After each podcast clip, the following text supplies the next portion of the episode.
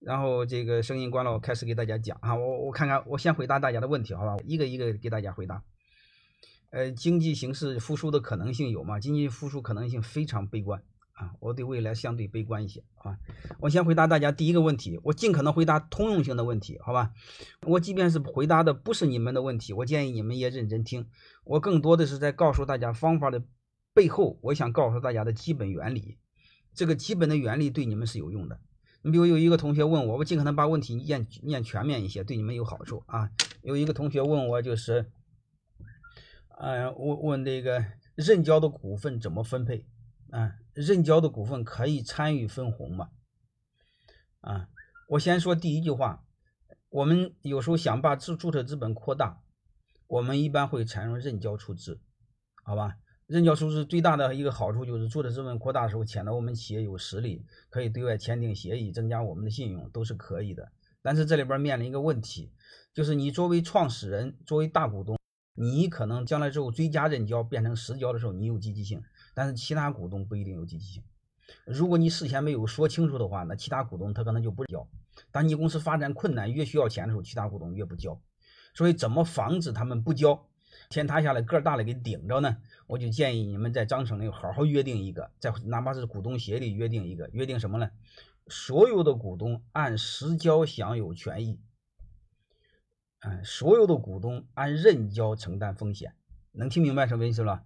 就是认交那部分它没有任何好处，但是如果企业倒霉倒闭的时候，他要按认交承担所有的风险。所有的股东按实交享受权益，就是你交多少钱，享有对应的分红权多少。我不知道大家能不能理解这个背后的逻辑，好吧？如果给你们多说一点点的话，如果你是创始人，那你说我要按认缴承担权益的话，我的钱少，我是穷光蛋，他妈投资人有钱，那样的话投资人不控我的股了吗？你可以做一个特别约定，我作为公司创始人，啊，我按实交享有权益，但是我有权按认缴享有投票权。好吧，其他的权益不享有，你比如分红权什么我都不享有，但是我享有投票权，就是确保我们草根创业能控制这家企业。好吧，我我不知道我这个认交和这个实交这个逻辑给大家分享清楚没有？我就讲这两个关键词，好吧？嗯，就是认交承担风险，实交享有权益。如果你是草根创业，你可以做一个特别约定，什么约定？我按认交放弃分红权，按实交享有分红权。但是我作为公司第一发起人，我享有认交的投票权，这样的话确保你对这家企业有控制权，好吧？这个可以直接写，我们草根创业有限责任公司可以通过不动权，你就按这个套路来写就好了，好吧？我尽可能回答大家通用性的问题，不是通用问题我都不给大家说了，好吧？然后包括今年你们投资也谨慎吧。呃，个体是能注册企业的啊，但是不能做企业大股东。个体不叫，只能叫企业。个体不是公司，个体又不是独立的法人，个体要承担无限责任。我一般不建议你承担个体做个体，除非你下面的小门店让你的店长做个体户啊，然后让他承担风险，和你一毛钱关系没有，好吧？我就简单说这么一点点，好吧？下面我慢慢的回答大家的问题。三个人开公司，三十、三十、四十行不行啊？包括平分行不行？这都不可以，好吧？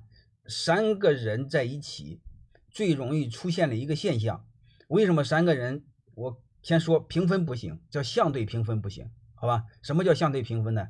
就是四三三、四十二，好吧？这都是不行的，叫这个就是三个人平分，相对平分都不行啊。呃，为什么都不行呢？我我我简单给大家分析一下啊。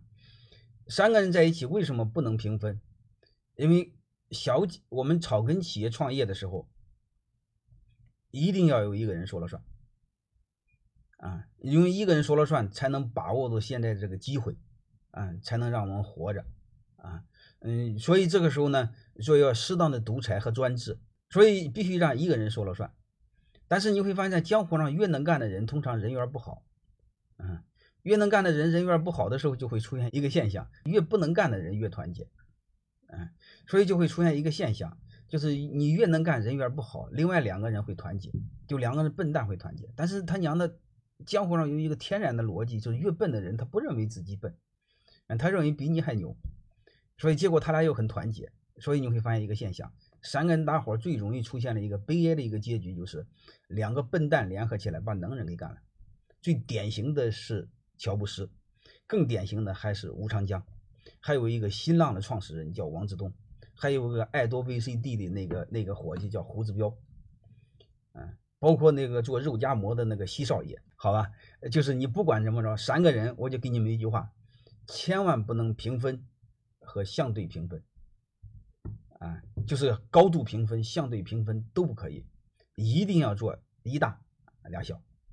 嗯，就是那俩伙计联合起来也办不了你。啊，我跟你说句很熟的一句话，嗯，就是你一定让他反抗也反抗不了，剩下他就好好享受。啊，你一旦让他有反抗的机会，啊，他一直会蠢蠢欲动。啊，好吧，我就说这么一点点，好吧？啊，你老公就是这么被被别人对待，那就听课听晚了，好吧？股份平分了怎么调整？你不管是五十对五十，你还是五一对四十九。你还是四三三，好吧？你你这是怎么办？就是你你们搞错了怎么办？好吧？你在座的我不知道你们有没有搞错了怎么办？搞错了怎么办呢？我我跟你们说一个基本的逻辑，就是用时间换空间。用什么用时间换空间呢？你你们要了解背后的人性，就是你肯定要调过来股份嘛，就是让他股份给收过来一部分啊，或者是让他卖一部分，或者把你的股份增加呀，或者你追加投资啊等等。你不管怎么着，你会发现最好的一个时机是你公司赚钱的时候好调，还是不赚钱时候好调？你肯定是公司不赚钱时候啊，让其他股东对未来失去信心，能听明白这意思吧？所以你的任务是什么？你不管真的还是假的，把公司搞亏，他们失去信心，这时候你就可以调股份了，就你可以收购他的股份，甚至你追加投资，然后你从小股东变成大股东，好吧？就是当你们做错了平分了怎么办？你们一定用刚才我说的，用时间换空间。啊，然后慢慢做啊。我比如我给你们讲一个事，我泰山管理学院怎么从山东大学分出来的，就是这么干的。嗯，当时我我我不是故意搞的哈，我是很认真的。嗯，当时就是很认真做事儿，结果做亏了，山东大学对我就很生气。嗯，然后想关了之后又关不掉，因为这一帮老板又害怕闹事儿，嗯，所以最后没有办法让我独立出来了。然后我就稀里糊涂的当了老板。嗯，独立出来之后我就把改名为泰山管理学院。因为山大的字号他不让我用，好吧，大概就这个意思啊。我看看还有什么问题，我慢慢尽可能给大家回答，好吧。我尽可能的回答通用性的问题啊。我我周日晚上每个周日晚上八点到十点，嗯，给大家回答问题。嗯，这一个同学问我，我要给一个店做基地，我的店面还没盈利，想等明年盈利的话再做期权，中间怎么衔接？我怕小鸟们通过干股获得了增量分红，明年就不要不愿意花钱买了。期权不是也分增量分红吗？啊，我先说一个最简单的吧，好吧？我们在座的你们刚开始做股权激励，嗯，而且特别是你们的门店分子机构做股权激励，不一定要做那么认真。嗯，你们就特别是门店，为什么门店我不建议你们做实股呢？做期权呢？因为你主的门店的房子就五年就到期了。我不知道听明白听明白的意思没有？你的房子就五年就到期了，你非要给他讲理想，讲一辈子的理想，这玩意儿没人相信，好吧？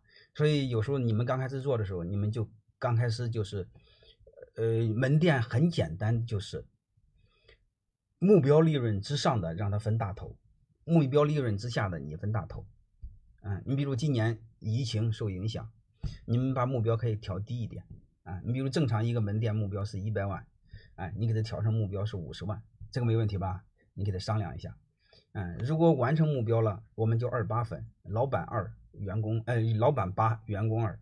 嗯，如果超过目标了怎么分呢？超过目标颠倒过来，就员工八，老板二，能听明白这意思吧？你们就先这么分就行。啊，这是最简单、最好用、最粗暴的一种方式，因为背后它有一个人性。就是人这个动物，你放心好了，它即便是不是人这个动物，就是条狗，它也是一样，他永远先考虑自己的利益。你要不像你家养条狗，你多给它一块肉，你会发现它吃不完，它一定放在狗窝里，它一定不会放在你的窝里，不会放在你床头上，它一定放它床头上，啊，所以你会发现，你看这就是我我刚才说那个存量老板拿大头，增量员工拿大头，这样的话你会发现都在给谁干？都在给自己干，老板搭平台。保存量，员工创造更大的效益，拿增量，拿增量大头，就每一个人可以自己干，各司其职。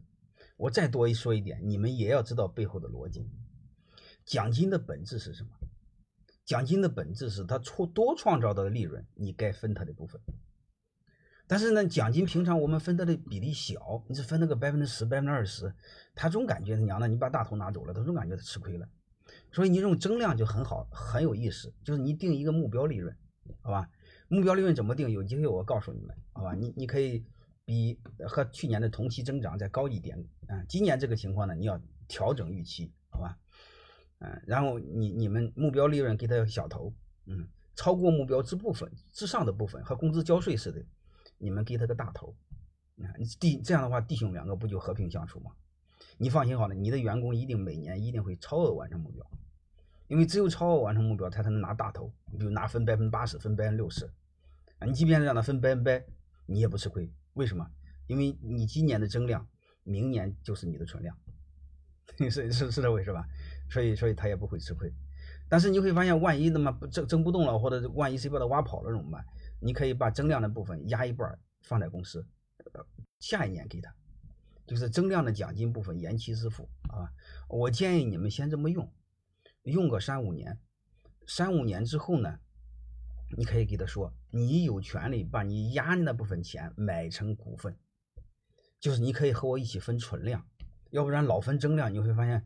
我这个这个这个人老珠黄干不动了，你你你卸磨杀驴，我不就啥没了吗？我把盘子给你做大了，你把我给宰了。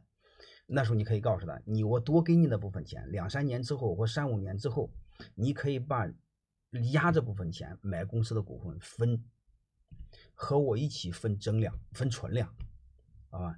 因为你要是不买股份的话，我只给你分存量的百分之二十，你要买了股份呢，存量的百分之八十那部分我可以和你分。不知道各位能不能听明白背后我想说这个逻辑？好吧，就是对我们草根企业还不是很规范的企业，这是第一点。第二点，你有很多大量的门店的企业，你们先用分增量加延期支付，啊，它背后底层就是一个逻辑，让所有的人给自己干，好吧？但是你一定要独立核算哈。你不独立核算的话，你会发现你给他多少钱，他老认为他还是拿的少。就是把账算清楚之后，给他大头，啊，我们就按这个套路来。我先回答这么一个问题啊，什么是存量和增量？你自己规定规定就好了。你比如你就很简单的规定，目标利润就是存量，超过目标目标利润的就是增量，好吧？我我就先回答同回答到这儿吧，我再接着再回答大家的问题，好吧？我作为一个自然人和一个公司。作为股东，共同注册一个新公司，有限责任公司，啊，我承担的是有限责任吗？是有限责任，就是你可以和一个公司，就是叫你是自然人，他是法人，我不知道大家能听明白的意思吧？呃，你作为一个自然人是可以和一个法人共同成立一个公司，你们按出资比例承担有限责任，就是你出资多少就承担多少责任。根据我第一个问题来说，如果是你们认缴出资的话，你们可以内部约定按认缴承担风险，按实缴享有权益。我不知道大家能听明白我想说的逻辑没有？然后在这我多说一点点，多说一点点啥意思呢？就是你们在座的想创业的话，啊，你不管是做大股东还是二股东还是三股东，我建议你不要用自然人出资，你家成立一个小公司。你比如你和你老婆成立个公司，你占九十九，你老婆占一，能听明白了吗？就是你家里百分之百的公司，啊，然后用这个公司呢，然后作为一个法人和另外一个法人合伙成立公司。我不知道大家能听明白什么意思？就是你不要用自然人入股，你也用法人入股。你比如那个伙计用法人入股，他这是很明白的。为什么呢？因为你用自然人入股的话，公司先交二十五的所得税。然后你个人拿回家的时候，你要交要也要交二十的所得税，啊，如果你要是用公司入股的时候，你就不用交那二十个点的所得税了。我不知道大家听明白没有？啊，就是用法人入股的话，你可以少交二十个点的所得税，那你就你那个钱就放到那个那家公司上头，你就不拿回家，啊，那那你你可以很多大部分费用可以从那个公司税前开支。因为那个公司是你家百分之百的公司，所以你可以说了算。只要合理合法的费用，你都可以从那公司报销。我我再慢慢回答大家的问题啊，今天你们问题太多了啊，我再回答一个问题，嗯，这个逆风飞扬同学这个问题，嗯，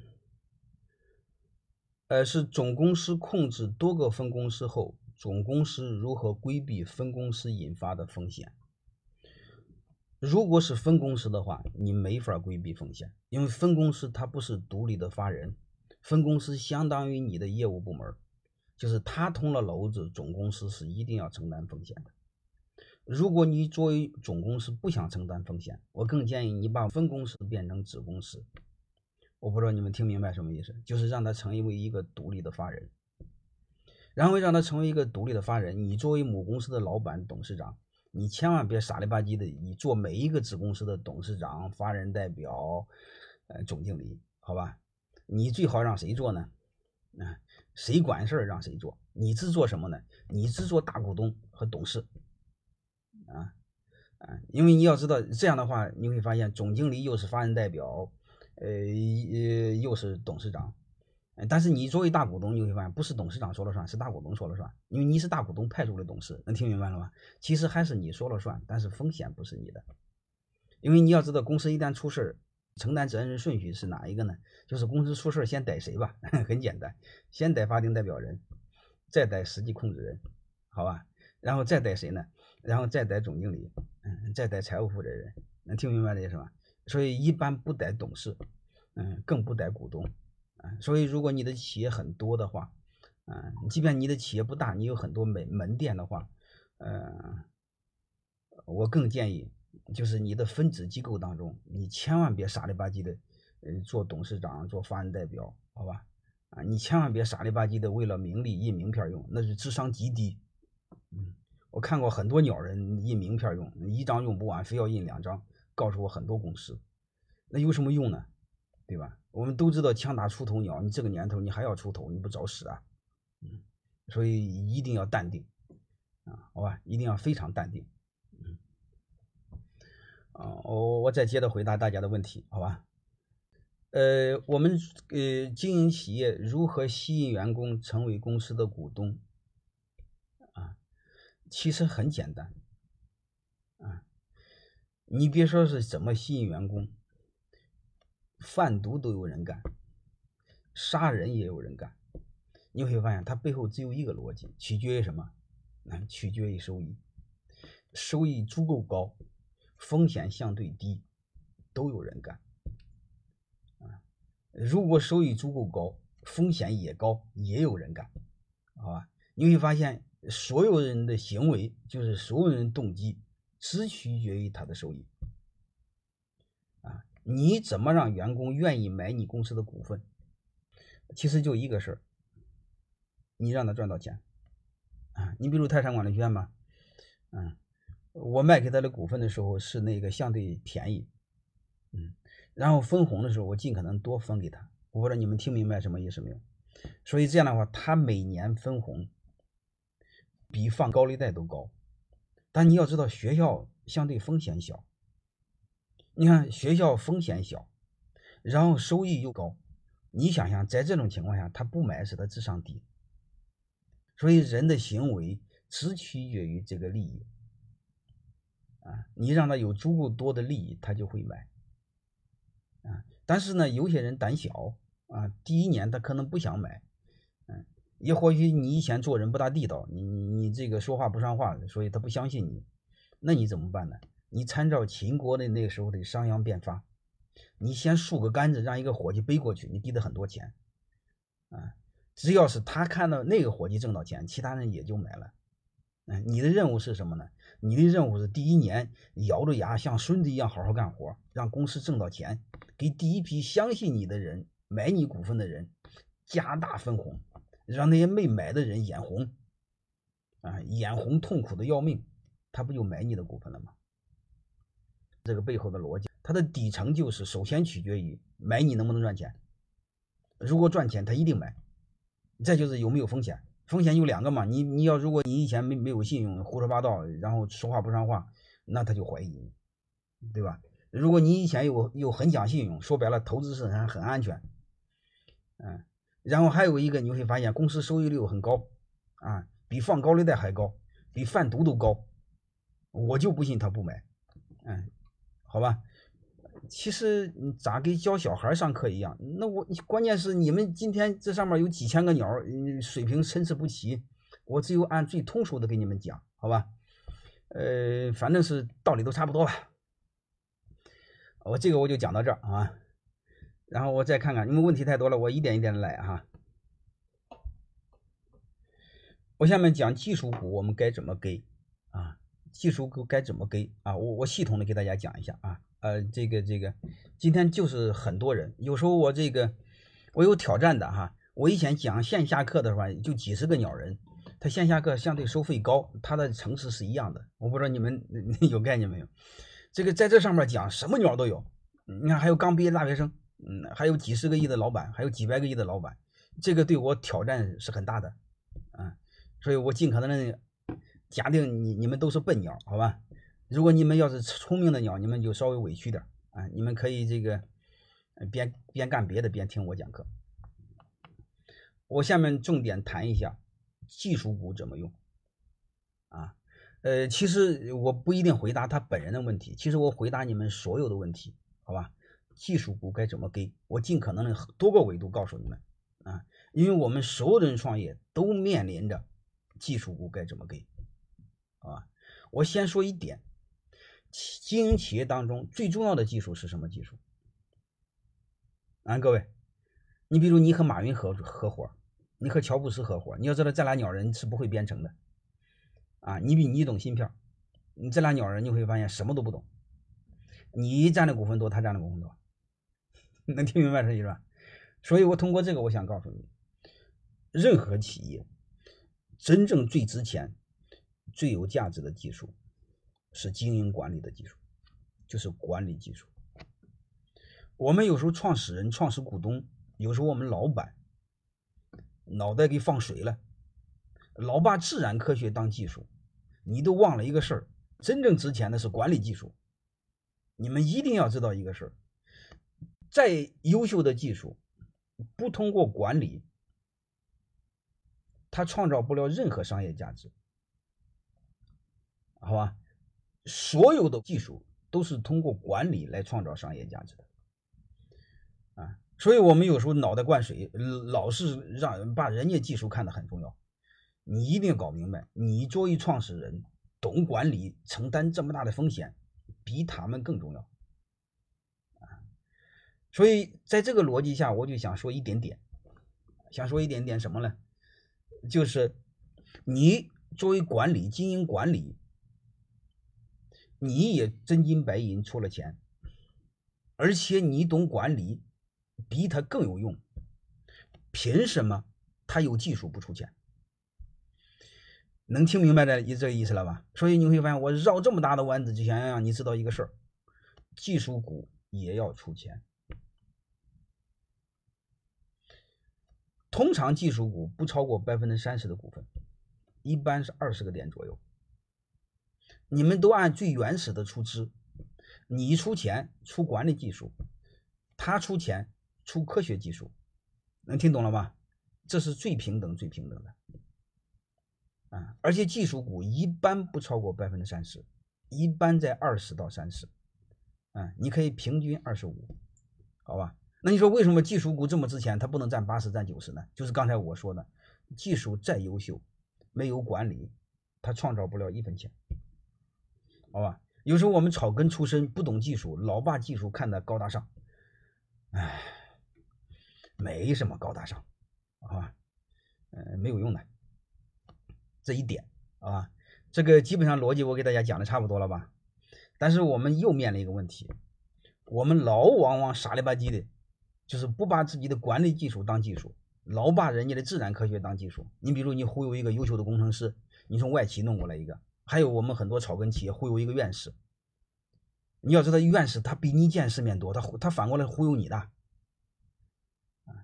你老认为院士高高在上，一定是个好鸟，是这回事吧？我告诉你，没有好鸟，嗯，我的基本逻辑是，我不认为我是好鸟，我也不相信其他人是好鸟，嗯，所以有时候我们这个这个这个，呃，老是有那个，回来，我得悠着点哈，我不知道怎么回事，警告我了啊。好吧，慢慢的啊，就是这个我们这个和技术院士合作的时候，就是和他们合作的是一定注意，就是有时候你是不让他们这个出钱的，呃，你不让他们出钱就面临一种风险，就是你企业如果真做实的话，你的钱是白投，他的技术一分钱不少，他照样和另外一个人合作，啊，还不让提院士啊，我不知道哈，那就那就不提就算了，好吧。所以这个刚才给你们一个建议，第一个是技术股和管理股都要出钱，啊，这是对等的，啊，这是第一。第二个我想说什么呢？如果你你也认为他不该出钱，他更不认为他该出钱，或者是你让他出钱，他就不出钱，这个时候怎么办？你比如，你出了钱，他没出钱；你出了管理技术，他出了科学技术。我问你一句话，就很简单一句话：你俩占股，你出钱，他出技术，是不是这样？你的钱是真金白银，他的技术你怎么保证是真的？这个逻辑是合理的吧？啊，那你不能说你那个，你不能说你的技术很好，空说。或者得过什么得过什么什么什么奖，这玩意儿在商业上你会发现，只要换不来钱的技术，都是假的。所以呢，我就问你一句话：你们如果非要和技术合技术股合作，我就问你一句话：你出的钱是真的，你怎么保证他的技术是真的？当你们和技术股合作的时候，各位，你只要把这个问题想清楚，你们所有的和技术股合作都搞清楚了。我不知道这个我解释的够清楚吗？这种情况下怎么来保证我们出钱人的权益呢？就是你得让他保证他的技术是真的。我教你的今天的第一招是什么？你既然说你的技术很厉害，那你给我做个承诺。如果你承诺完成不了，你比如我保证这个产品能开发出来，能达到国家几级水平，或者是我保证能卖出去，而且价格有优势，你给我写上。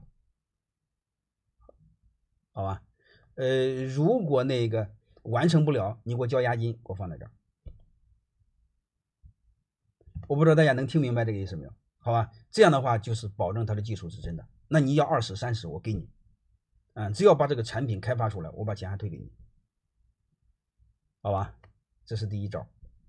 第二招你怎么做呢？